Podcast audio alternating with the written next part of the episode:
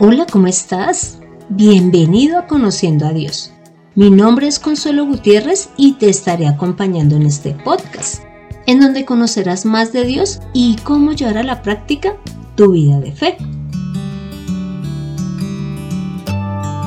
Deseo iniciar este episodio hablándote del templo, de lo que significa para el pueblo de Israel, en, pues en la época de Jesús, el tener este lugar. ¿Y cómo te parece que lo primero que podemos ver es que allí en el templo no solamente eh, se tenía para vivenciar la presencia divina, sino que además era un lugar que identificaba de manera nacional y religiosa al pueblo judío. Además te cuento que este templo no solamente se usaba para el tema del culto, para el tema de sacrificar los animales, sino que era un centro o un lugar donde se tenía también eh, una vivencia política, social, em, en donde se trataban muchos temas de la población. Además de todo, este lugar era muy importante porque según la ley, muchas de las fiestas significaba que la gente peregrinara, es decir, se fuera al templo en Jerusalén por lo tanto, esto le daba una gran importancia a este lugar. Pero ¿cómo te parece que también en, dentro del templo se enseñaba y lógicamente se aprendía sobre la ley y sobre los profetas y los salmos? Allí también se oraba y como se leían las escrituras, esto normalmente se hacía antes de realizar el sacrificio del cordero. ¿Cómo te parece que en este lugar también se hacían copia de las escrituras y de cada uno de los libros del Antiguo Testamento? Allí también estaban los utensilios que se usaban para pues todo el tema ceremonial y además tenían pues otros libros diferentes a lo que tuviese que ver con la Biblia. ¿Y por qué te hablo de esto? Porque hoy vamos a continuar estudiando Juan 7, pero vamos a ver del versículo 10 al 24. Y es que en el episodio 137 vimos la primera parte de Juan 7 y es cuando los hermanos pues de manera burlona le dicen a Jesús que vaya, que vaya a la fiesta de los tabernáculos allí en Jerusalén y que se muestre. Y pues Jesús les, les da a entender que no, pues que él irá, no cuando los hermanos le digan, sino que cuando el Padre se lo diga. Y ya en esta porción vemos lo que ocurre después de que los hermanos sí se van para la fiesta allí en Jerusalén de los tabernáculos y Jesús había quedado en Galilea. Entonces, como eh, te comenté, vamos a leer Juan 7, el versículo 10 al 24, solo que pues no la voy a leer inicialmente completa, sino que vamos a ir leyendo por porciones y de una vez vamos a ir analizando esa porción que leamos. Entonces, inicio.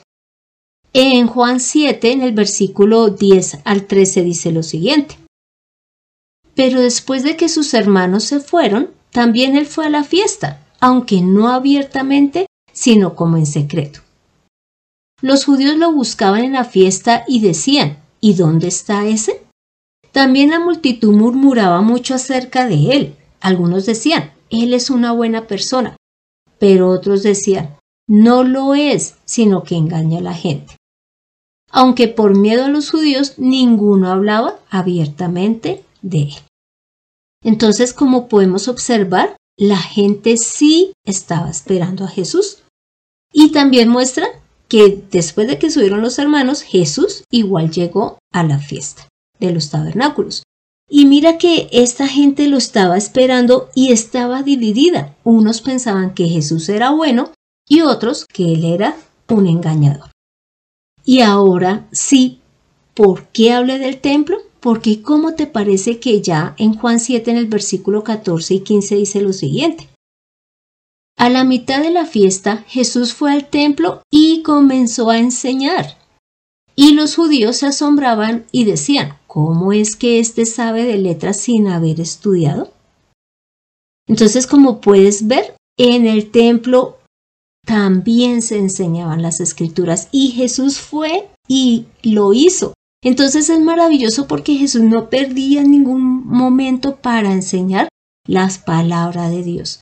Pero mira que la gente también muestra, y acá aclara, que son los judíos los que dicen que cómo es que él habla de esta manera sin haber estudiado. Entonces los judíos están menospreciando a Jesús porque no lo tenían en el rango del fariseo, ni del escriba, ni de los sacerdotes, que con toda seguridad tenían esos estudios eh, bíblicos avanzados, como uno puede decir. Pero ¿cómo te parece que evidentemente Jesús se había estudiado la palabra? Primero, porque ya vimos que en el templo se enseñaba. Segundo, porque era tradición de los judíos enseñar en las sinagogas la palabra. Y tercero, era un mandato de Dios, aclaro, que fuese enseñado por parte de los padres a sus hijos palabras del Antiguo Testamento. Esto inclusive lo dice en Deuteronomio 4.9, que hay que enseñarlas a los hijos y a los hijos de los hijos. Era mandato de Dios. Así que Jesús sí había estudiado las escrituras, solo que no como ellos quisieron que fuera como lo hacían los más importantes de esta eh, religión. Y ya cuando vemos que Jesús sigue hablando en vista de lo que ellos dicen que Jesús no ha estudiado las escrituras, mira lo que Jesús les contesta en el versículo 16 y 17 de Juan 7. Jesús les respondió, esta enseñanza no es mía, sino de aquel que me envió. El que quiera hacer la voluntad de Dios sabrá si la enseñanza es de Dios o si yo hablo por mi propia cuenta. Cuando leo esta porción, veo el inmenso amor de Dios a través de Jesús. ¿Por qué? Porque como Jesús es la palabra de Dios, mandó fue a enseñar lo que Dios quiso. Y así lo hizo Jesús. Y mira que, que Jesús dice, en otras palabras, si ustedes quisieran obedecer al Padre, sabrían que lo que yo digo viene de Dios. Y es que te voy a poner un ejemplo. Yo soy contadora. Entonces cuando a mí me hablan de impuestos, evidentemente entiendo de qué están hablando.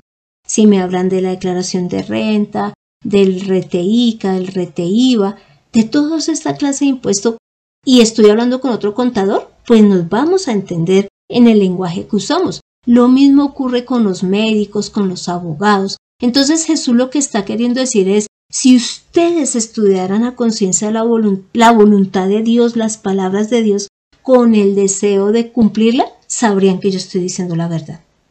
Y es que Jesús solo hablaba las palabras de Dios, y esas palabras de Dios también habían sido dichas en el Antiguo Testamento, solo que Jesús le está poniendo algo adicional, que es lo que vamos a ver un poquito más adelante. Y entonces ya siguiendo con Juan 7, en el versículo 18 dice lo siguiente, y acá es Jesús hablando.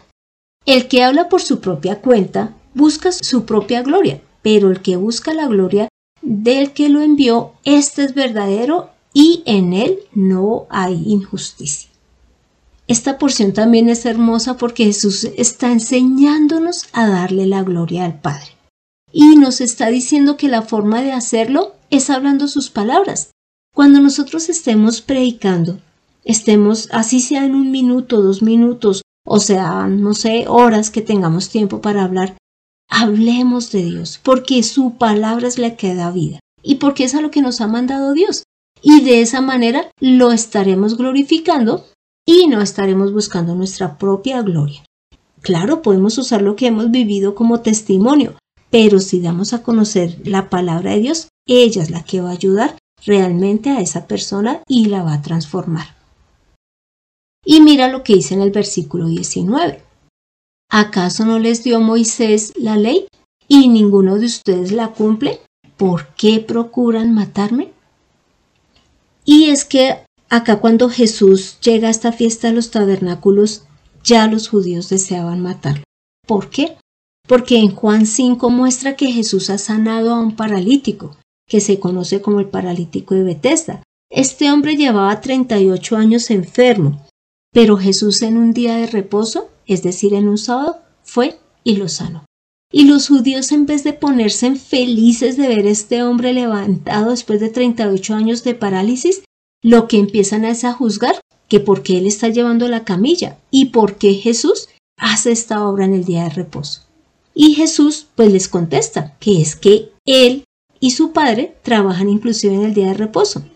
Entonces, a su vez, los judíos allí en Juan 5, esto que te estoy comentando está en Juan 5 en el versículo 15 al 18, Jesús les dice, y además es que así como mi padre trabaja, yo también trabajo. Entonces los judíos aún se ponen más furiosos porque dicen, uy, este además se hace hijo de Dios.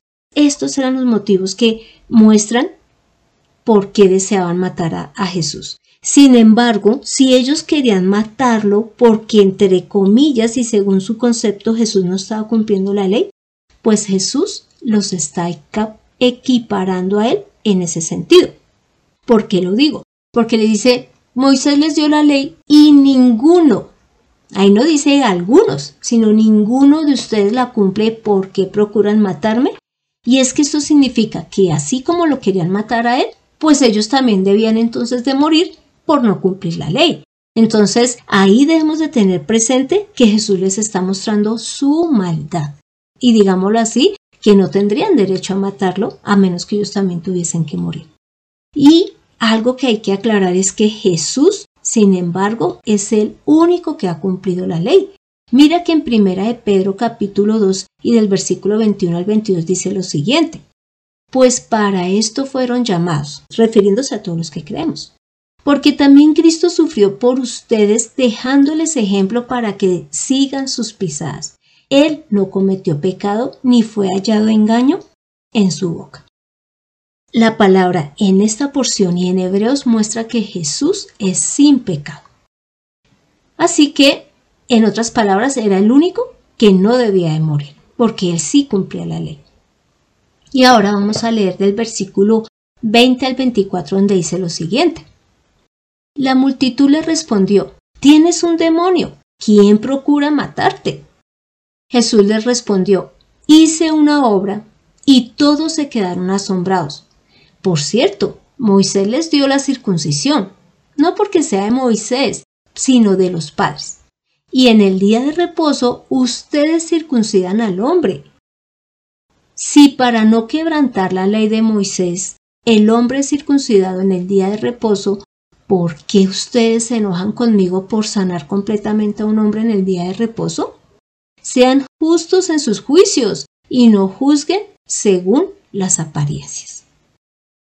Como podemos observar, Jesús les está diciendo, venga ustedes en el día de reposo circuncidan a un hombre, a un niño, ¿por qué consideran eso más importante que sanar a un hombre enfermo?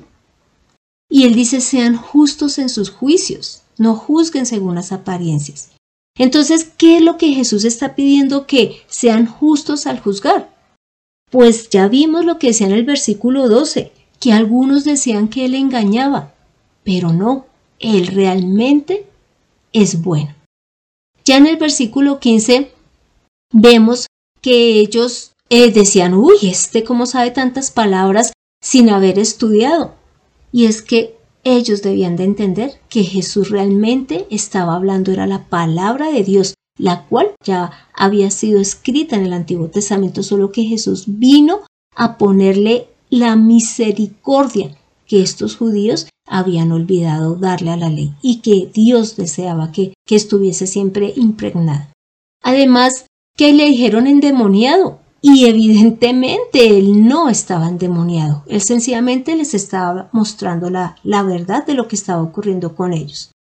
Y también que no juzgaran por haber sanado a este paralítico en día de reposo, sino que entendieran que la ley no es para cumplirla, digámoslo así, sin tener realmente amor por las personas ni misericordia por ellas, sino que es que la ley antes se resume en amar a Dios y en amar a los demás como a sí mismos. Esto es lo que Jesús dice, si van a hacer un juicio, básese en la realidad. Y es que hay algo muy importante que dice también en Jeremías 9:24 y me permito leerlo. Dice, más alábese en esto el que se hubiese de alabar, en entenderme y conocerme, que yo soy Jehová, que hago misericordia, juicio y justicia en la tierra porque estas cosas quiero, dice Jehová. Entonces Dios desde el Antiguo Testamento mostró que la misericordia va primero y que Él sí hizo juicio. Inclusive lo podemos eh, ver ya en Juan 16 cuando dice que Él hizo juicio cuando ya condenó a Satanás. Y de justicia porque Él hizo justicia en Jesús mostrando su inocencia. Entonces, Dios lo que está mostrando a través de Jesús es, ¿quieren cumplir la ley? Claro que sí, pero que esto no se vuelva una carga ni algo que sea tan difícil de cumplir que no se logre, sino muestren misericordia y amor hacia los demás y ese es el mejor cumplimiento de la ley. Pero hay algo también muy importante y es que también en Mateo 9, 13 Jesús ya le había hablado a los fariseos y les había dicho lo siguiente, vayan pues y aprendan qué significa misericordia quiero y no sacrificio, porque yo no he venido para llamar a justos, sino a pecadores. Y es que en esta porción es cuando Jesús había llamado para que lo siguiera a Mateo, que era un cobrador de impuestos. Y ellos lo que hicieron, como por variar los fariseos, fue enojarse porque Jesús lo escogió a él y además fue a cenar a su casa, junto con otros, como llamaban ellos, pecadores y cobradores de impuestos. Entonces, Dios y Jesús están mostrando el cumplimiento de la ley a través del amor y de la misericordia. Pero hay algo ya para terminar eh, el estudio de esta porción, y es que cuando nosotros tenemos un corazón endurecido, nos va a ocurrir lo que a estos judíos les estaba pasando. Y es que a pesar de que estaban oyendo las palabras de Dios, no las podían entender. A pesar de que estaban viéndolo al frente, no lo estaban reconociendo. Y que por lo tanto no se estaban volviendo a Dios y no iban a poder ser salvos. Esto lo dice en Mateo 13:15. Pero nosotros tenemos una esperanza. Mira, hoy es el día de la salvación. Abre tus ojos. Cree en Jesús. Y mira lo que dice en Ezequiel 36, 26. Y esto lo dice Dios. Les daré un corazón nuevo y pondré un espíritu nuevo dentro de ustedes. Quitaré de su carne el corazón de piedra y les daré un corazón de carne. Esto es para nosotros. Dios desea transformar nuestro corazón, inclusive también dice la palabra que Jesús ha derramado, que Dios, perdón, ha derramado de su amor en nosotros a través del Espíritu Santo. Así que inicié hablando del templo. ¿Por qué? Porque Jesús fue a enseñar al templo. Y en donde, en una fiesta donde habían miles de gentes, no sé si millones de gentes, no lo sé, pero todos ellos están escuchando esta palabra y Jesús les está mostrando la condición de pecadores y que Él era el que estaba llevando la palabra de Dios a través de la misericordia y del amor no solamente eh, cumpliendo la ley como se cumple a veces algunos reglamentos a la fuerza y sin desear hacerlo, sino entendiendo que la ley lo que busca es que amemos a Dios y al prójimo. Entonces el uso del templo que le estaba dando Jesús era el mejor, enseñar al Dios vivo. Así que te pido que me acompañes a esta oración final. Padre amado, gracias Señor por enseñarnos que el cumplimiento de la ley es amarte, amar a Jesús, amar a los demás y amarnos a nosotros mismos. Gracias por mostrarnos que el cumplimiento de la ley no se trata de reglas impuestas que son dificilísimas de cumplir y que finalmente si fuese por cumplirlas, ninguno lo podemos lograr. Pero que ahora nos has enviado a este Salvador, que nos está mostrando de tu amor y de tu gracia. Padre, ayúdanos a abrir nuestros ojos, a que nuestro corazón deje de ser de piedra y nos acerquemos a ti, para que podamos entender tu palabra, amarte, recibirte y darte la gloria. Padre amado, hemos orado en el nombre de Cristo Jesús. Amén. Así que escuchemos y creamos en Jesús, que Él nos enseña lo que Dios desea que conozcamos. Aprende a relacionarte con el Señor en Conociendo a Dios. Este fue el episodio 139, en donde vimos que Jesús cumple la ley sin dejar la misericordia de lado y que si conocemos a Dios, sabremos que Jesús no está mintiendo y por lo tanto le obedeceremos. Y gracias por escuchar este podcast en Spotify, en SoundCloud, mientras vas camino a la iglesia. Y si deseas que tratemos un tema en especial, no dudes en escribir al correo de mirtaconsuelog.com, que para mí será un gusto trabajar en él. Soy Consuelo Gutiérrez, tu compañera en este camino. Quiero darle las gracias a José Luis Calderón por la edición de este podcast. ¿Quieres ser misericordioso? Aprende de Jesús. Nos vemos en el próximo episodio.